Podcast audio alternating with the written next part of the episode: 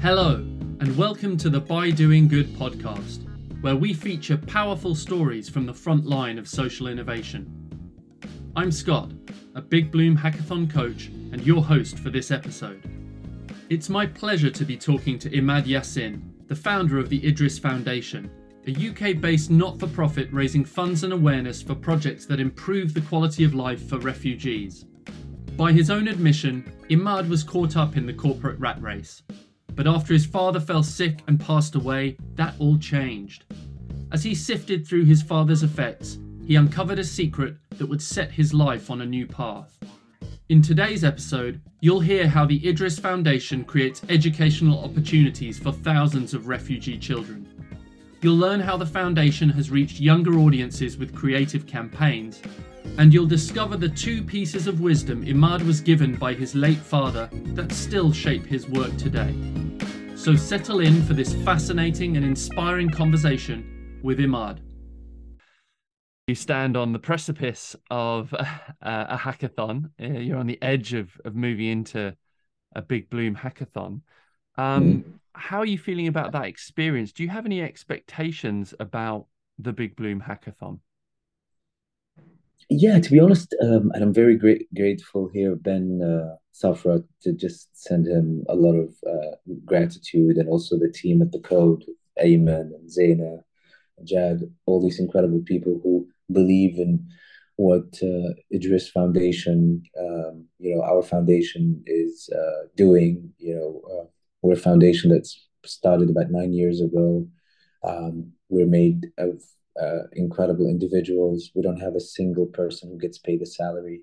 All of these incredible people come together with different talents and capabilities to really deliver um, programs to improve health and education of children living in refugee camps.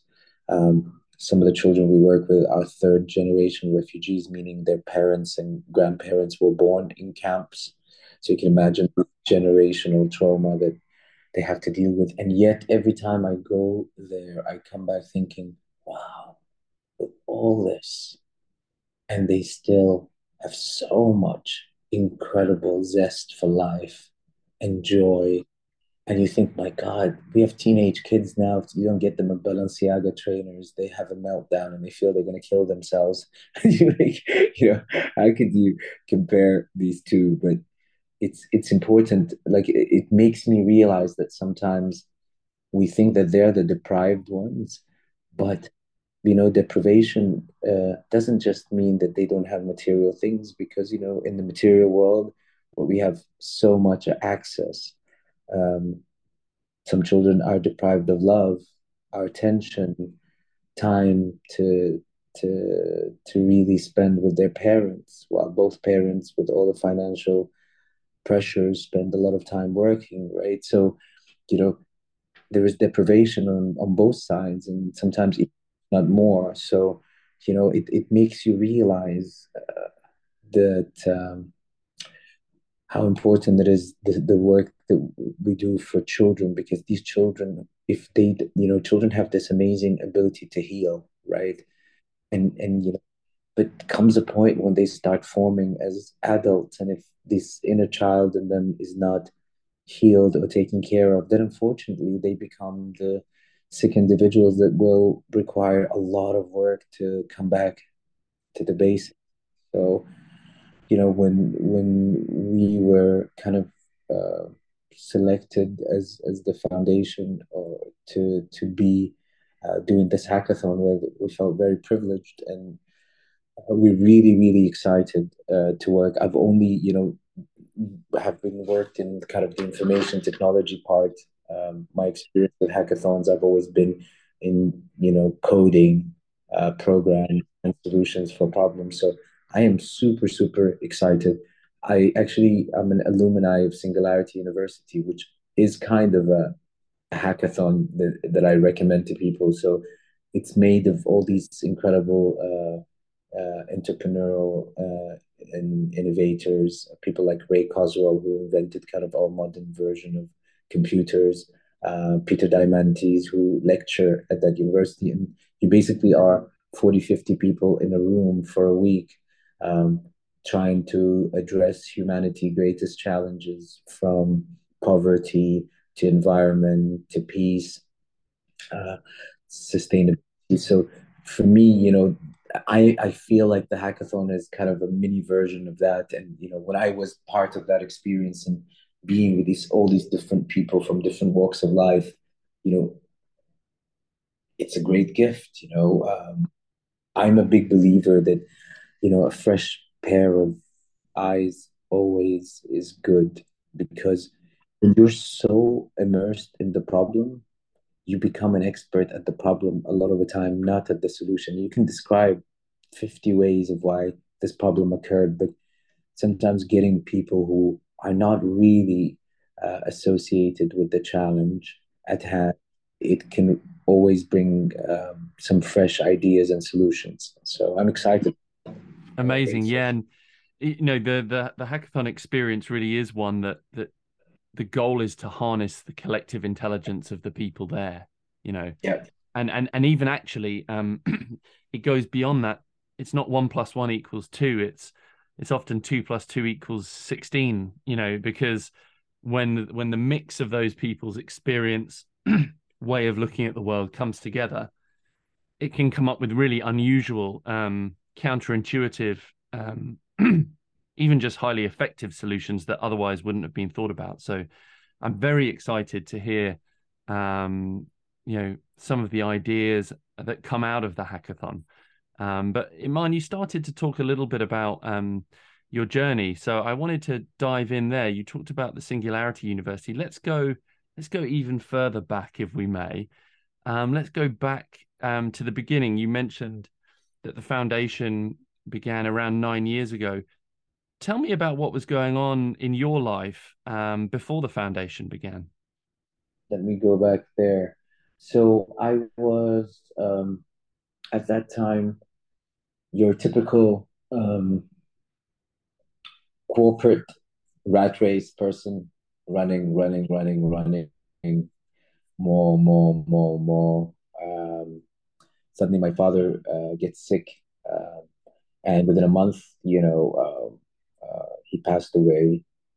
And only after he passed away, uh, when we were kind of grieving and, and kind of trying to look at the assets, we found that there was a certain amount of funding that was going out regularly.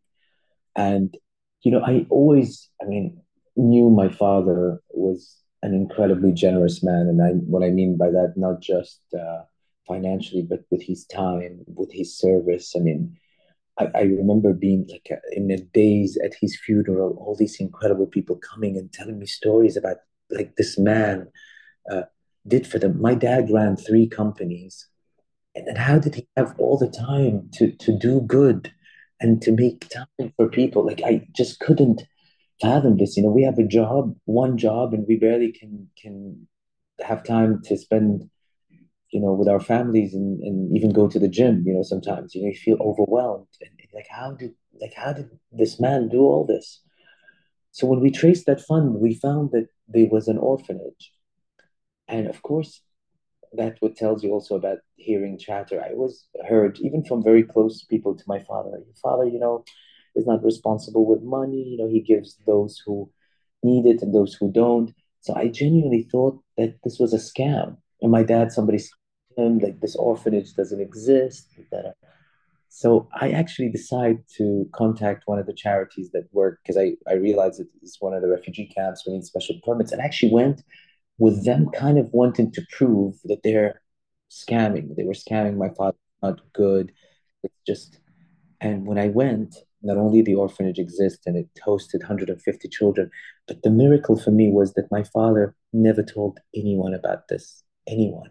It's like, you know, to do good, you know, and and and to not need to to put posters everywhere and re- require validation. You know, what kind of man reaches that level? And and and and then I was shocked to see that in that refugee camps and around that area, there's about three hundred thousand people that have been stranded there from the days, and I'm here showing my age, you know, when Michael Jackson and Ray, Lionel Richie wrote "We Are the World," it's still there, still there, and and you think, wow, like I genuinely came back and I tried so hard to pretend I didn't see any, any of this and just focus. I said, you know what, the found the the the orphanage exists. We will continue to support it, but I didn't want like it was too much for me to handle. But you know, there's a great wisdom that says you can't unsee what you've seen, and I just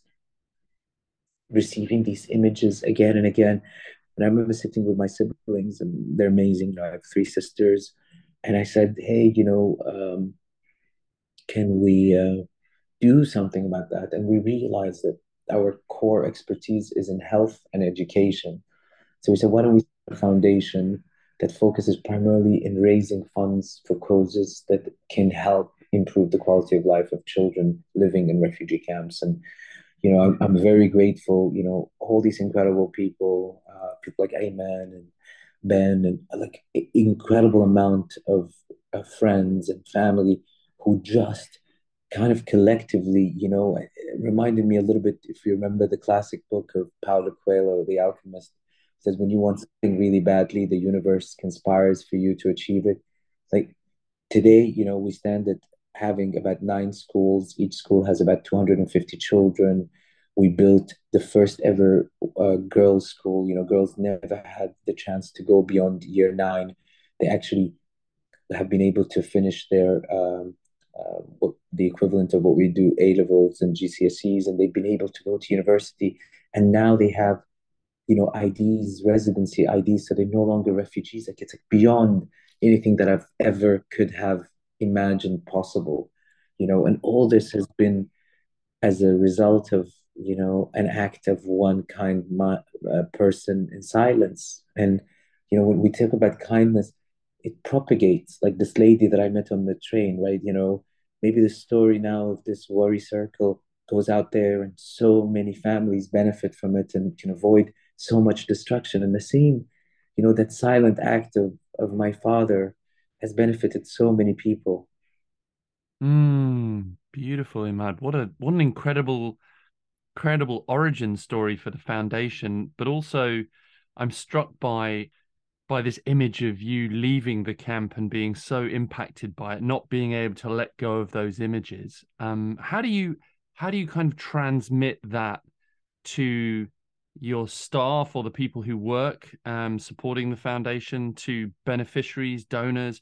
How do you kind of get them to also have that very visceral experience of connection to the challenge faced? So whenever we we take um, some of our donors or people supporters or people who are interested to visit, I always tell them, look, many people t- say, oh, it's too much, you can't. There's nothing you can do. It's a, it's a drop. I'm like, but you know, remember that if you can have an impact in one person, just one person, that's already worth it. So so putting things in perspective, you know, because people can get very overwhelmed and it tend to happen. You know, the first day or two when we arrive, people just can't believe that they are human beings like you and I who live in such difficult and deprived conditions, right? But but you know, you gotta say, well, listen, you know, what can we do? How can we help? You know, and like I remember one of the things that uh, happened, we, we realized the new generation, for example, is much more interested to be connected to the cause in some shape or form. So we've experimented with something that worked really well for our charity, which is to create kind of um, t-shirts and and uh, cool clothing items because you know the young generation like you know fashion and it's part of their identity dressing up. So I remember uh, with my cousin Dina, uh, amazing uh, designer. She has her brand Ifra Co. Um, and she's also uh, a well-known stylist. You know, I said, why don't we design something really special? But what we want is we don't want to use um, uh, refugees. Sorry, we don't want to use models, but we want to use people who are refugees or have no papers. So I'm selling this to the photographer, and we went roaming. If you've been to Barcelona, like these guys who unfortunately are roaming the streets. Um, selling fake goods, but they have no ID. no nothing, um, but they try to kind of make a living. So I remember trying to uh, find some individuals, and we wanted to give them that full experience, you know, of what it is to to be a model, and uh, the images were so incredible because it means like even if you pick up somebody from the street and just give them a little bit of chance and platform and voice. And I'm happy to tell you that actually this uh, um, series of photograph and, and the clothing have raised a lot of fund for the charity. It was featured in incredible magazines like Vogue Arabia. And one of the boys, the reason I tell the story, one of the boys that we used is actually got signed by a modeling agency and they were willing to go to, to do the paperwork for him. So, you know, so even if that was, you know, all that, you know, the universe, you think that you're the one, but it was his destiny to, to for that to happen to him. We were only there as the uh, tools, and you know, so so sometimes it's also humbling. You think, oh my God, I did all that because, but I did that because that person, it was his moment. You know, it's for him, not for us. You know, so it's an amazing example of where as well of of how creativity and how allowing ourselves to give what we have. You know, um, Dina's skills uh, in fashion design and styling, um, the different skills and, and aptitudes we all have are a gift. And uh, we often think to ourselves, oh, well, what do I, what can I do about this situation? How could I possibly help? And, you know, the, the example you gave is, you know, no one could have envisaged the outcome but you began from a place of let's create something let's do something positive. and you know the outcome you know cascades down from that uh, the foundations created t-shirts done modeling campaigns built schools and hospitals um what what else do you envisage you know for the for the foundation what are your hopes for the foundation in in the years to come I mean, uh, my ambitious goal is some of the kids that we worked with will be the new leaders of the future that will actually come back and try to solve that problem for good. That's my dream. The cycle gets completed, that they actually go out, be successful, and come back, and then you create the full cycle of sustainability, right? That you help somebody who gets out uh, of that situation and then decides to send the elevator back and to help others get out also. So yeah, you know, and, and by the way, you know, I, I think it's fascinating, right? Because for us, I remember when we first started the foundation and talking to uh, the probably in the Middle East and other regions, it was easier for people to understand the refugee and refugee crisis because there's it's been a war infested, many people displaced. But only when the Ukraine war started to happen, people in the Occidental world, it became a little bit more relevant, you know, because it was like, oh, that's something really far. Oh, this region, anyways, uh, uh, troublesome. And you know, they were shockingly enough uh, in uh, uh TV presenters who were saying, "Oh, no, no, but these people are like us. They have Facebook, Instagram." Do you remember these kind of moments of, of realization that you think that you know it had to happen close to home, and and that's also sad because you know as humans unfortunately we have amnesia and we we're not fast learners we're quick forgetters because everybody came from somewhere else everybody i mean like this is like human, humans migrated all their life but but you know you deciding to think that unless you know uh, a crisis or a war happens close to home and people look like me who have the same skin color or features as me, then it, then I'm interested to move. Of course, it it's it saddens uh, me, but it, but it also thinks you know, you know, people can't relate sometimes. You know, even though we're all humans, but and and I I blame sometimes the media. You know, when when you sensate when you hear the news so much, you become desensitized. You watch them, you see these regions you never hear the good stories you never hear the successes and and if you actually go to our instagram and to your listeners, I recommend at least at the Idris Foundation, we focus so much at bringing also the hope and the stories because people are, you know, misery is constant. You know, just go, oh my God, it's another bad news. And I worry now for the poor people of the Ukraine because with so much of that images, after a while, people get exhausted. You become desensitized, and they're not going to be. People are not going to be as motivated because a lot of growing, you know, and and and the media, unfortunately, they you know they know that bad news sells better than than good.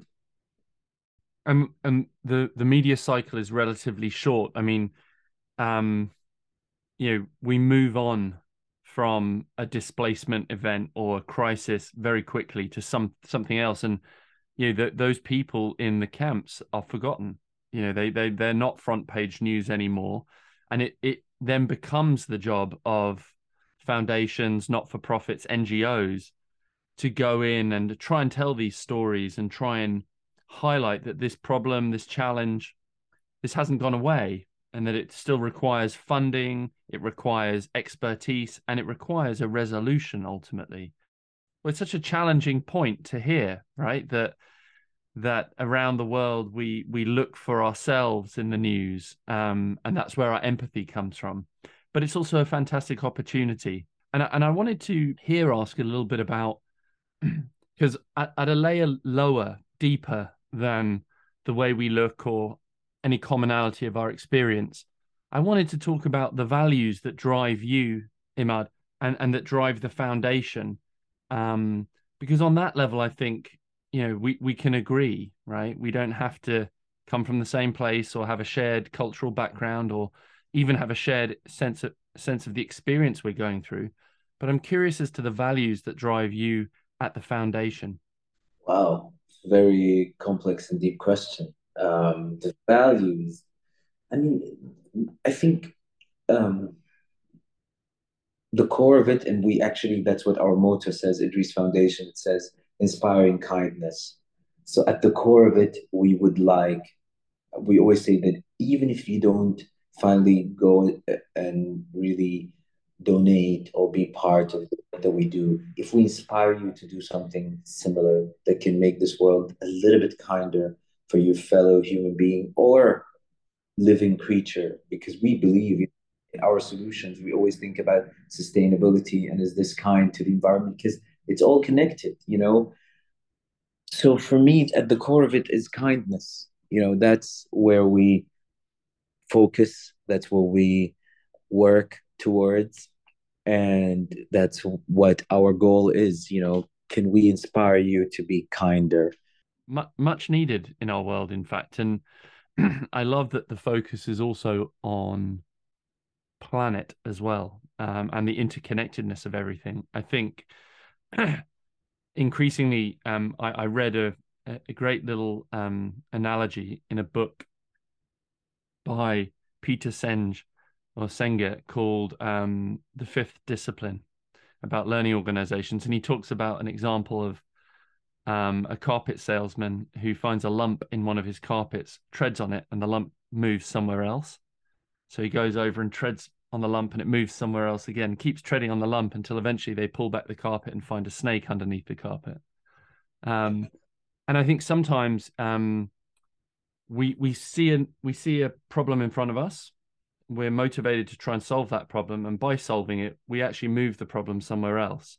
It's not our intention to do that, um, and it doesn't mean that the work that we're doing is is kind of wrong or wrong-headed even but i think you know thinking carefully about how the solutions that we put in place are in your words kind for the people who need help but also kind for the environment in which they live is really important and i i am also struck and i get a sense that the people that volunteer their time for the idris foundation you know they they're getting paid um but just not in in a financial recompense, but that they're they're experiencing something something life affirming and life transforming through the work that they're doing in the foundation as well.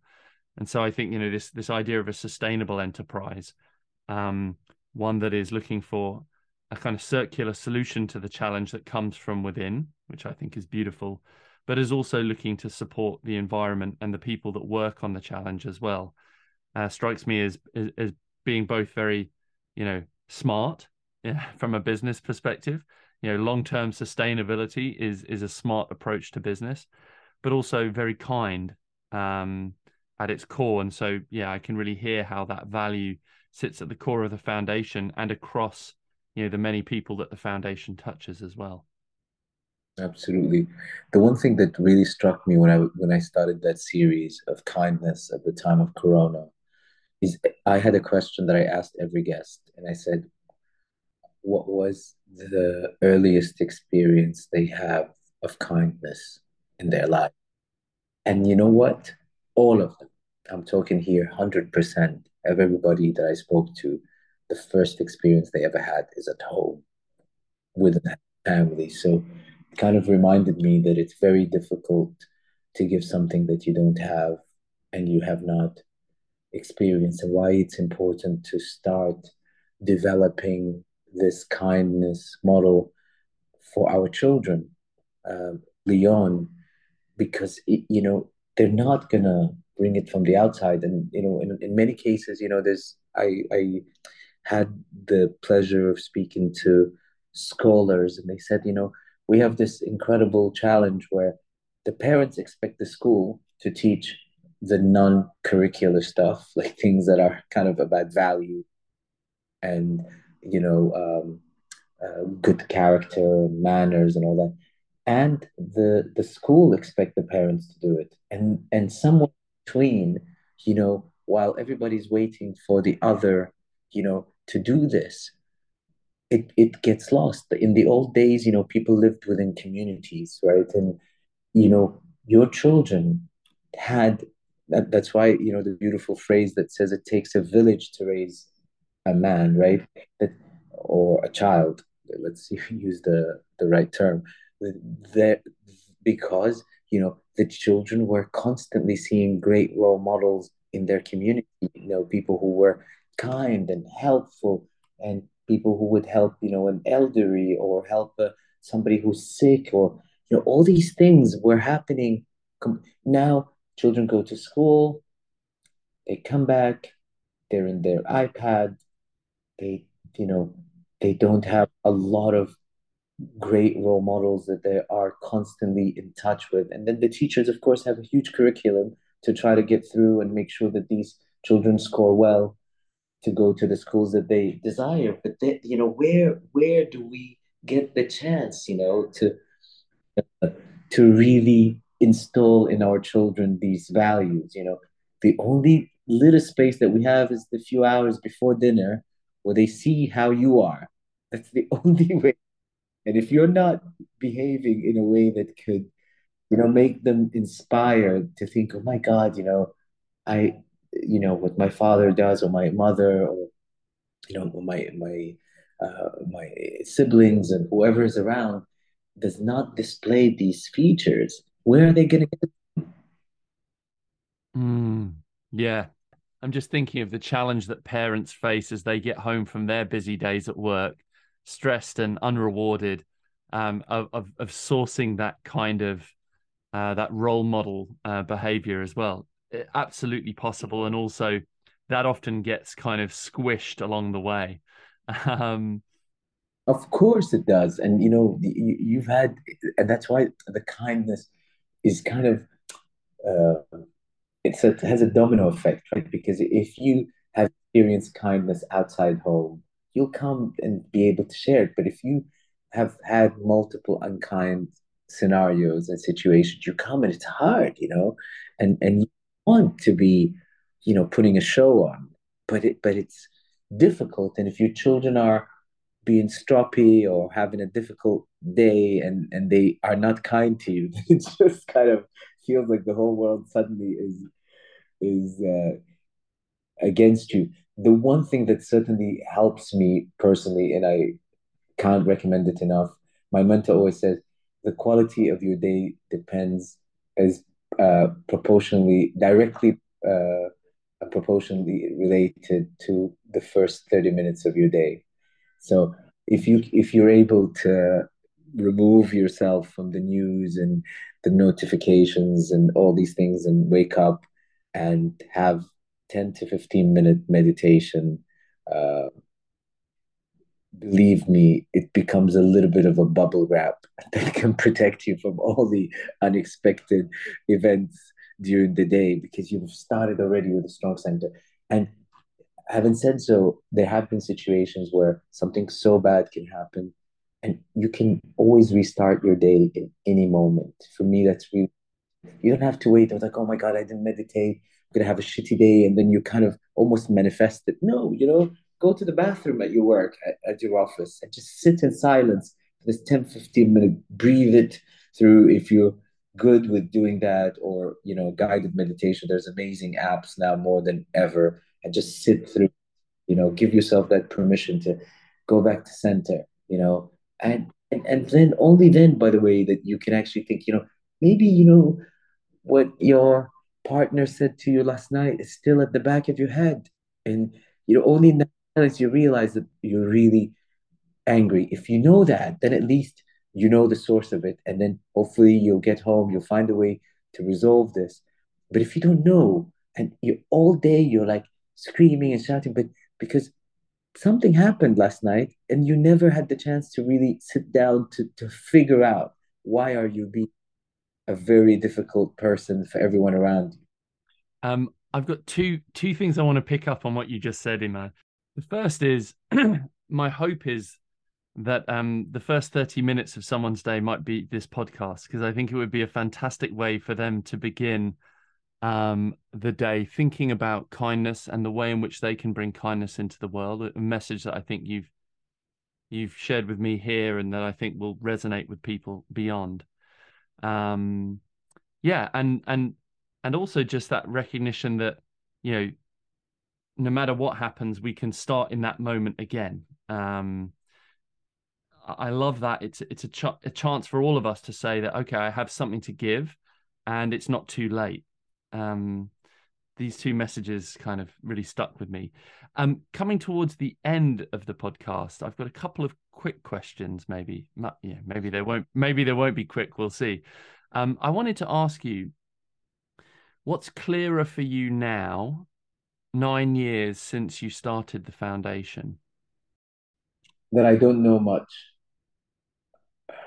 And that a, a small act of kindness can go a very long way. I I have to ask it because um, it's where we began and it's where you began as well. But I wonder what your father would have to say about the work that you've been doing and about the foundation. Oh my God. I hope he'll be proud. I mean, no, I know. I mean, my dad, in fact, one of the greatest advice that my father has given me, I'll, I'll leave you guys with these two things. First, he said, if, uh, if, if, if um, a period of time passes and not a single person picks up the phone or calls you or asks you for help, then check how you're living your life. You know, because you know sometimes when when somebody asks us for a favor, the first thing is like, oh my god, yeah, I, I don't have to time to do that. But actually, he thinks that he said, as long as you you're being, uh, the universe is giving you the chance to be of service to others, then you're leading a good life. And the second thing that he taught me, which was incredibly humbling, and like he said, when somebody asks you for help, be very quick when you say yes, you can help or no. Do you know why? He said, because if he's meant to receive that help, he's going to receive it whether with you or without you. You, the universe, have presented you the opportunity to be the one that actually can solve that and get the incredible reward and gratification that you mentioned earlier of what giving can do to us. And it's probably the greatest antidepressant pill that you'll ever take, knowing that you helped somebody. But, you know, don't do it. Yeah, let me think about it. You know, somebody maybe asks you because they're in a difficult financial situation. Oh, let me think about it. I'll check. And you just wait. And they keep begging you for four or five times. And you go, oh, you know, I tried. Just to make it seem that you really were trying to help when you didn't have the intention. That's like, he said, that's the worst you can do. Because had you said yes or, or no, if he's meant to receive that help, he'll receive it from someone else. You only can be the tool to to deliver that and and receive the incredible reward. So be very quick when people ask you for help to say yes or no. You will never. We're not that powerful to to think that that the whole uh, this person help completely depend on us. That's so for me that's been an amazing lesson of humility. Mm, and I get a real sense, Imad, from you that um, these quiet, humble, um, service oriented values that your father held um, and, and enacted in the world, you know, the, this, this kind of quiet kindness is in you and is definitely within the foundation as well. And I'm so excited for you to get the opportunity to be part of a hackathon. I can't wait um, to see what comes from the hackathon. And just lastly, to say thank you so much for your time, Imad. And uh, it's been a pleasure to speak to you. Thank you for giving me this opportunity um, to be of service. I really, really appreciated that and a pleasure. I look forward to meeting you in person soon. If listening to this episode has piqued your interest and you want to find out more about Big Bloom or participate in any of the hackathons organised by them, head to www.bigbloom.org. We always welcome anyone looking to get involved in social innovation. And if you've enjoyed the episode and want to make sure you tune in for more interviews with inspiring social entrepreneurs, please subscribe to the podcast and consider giving us a shiny five star review.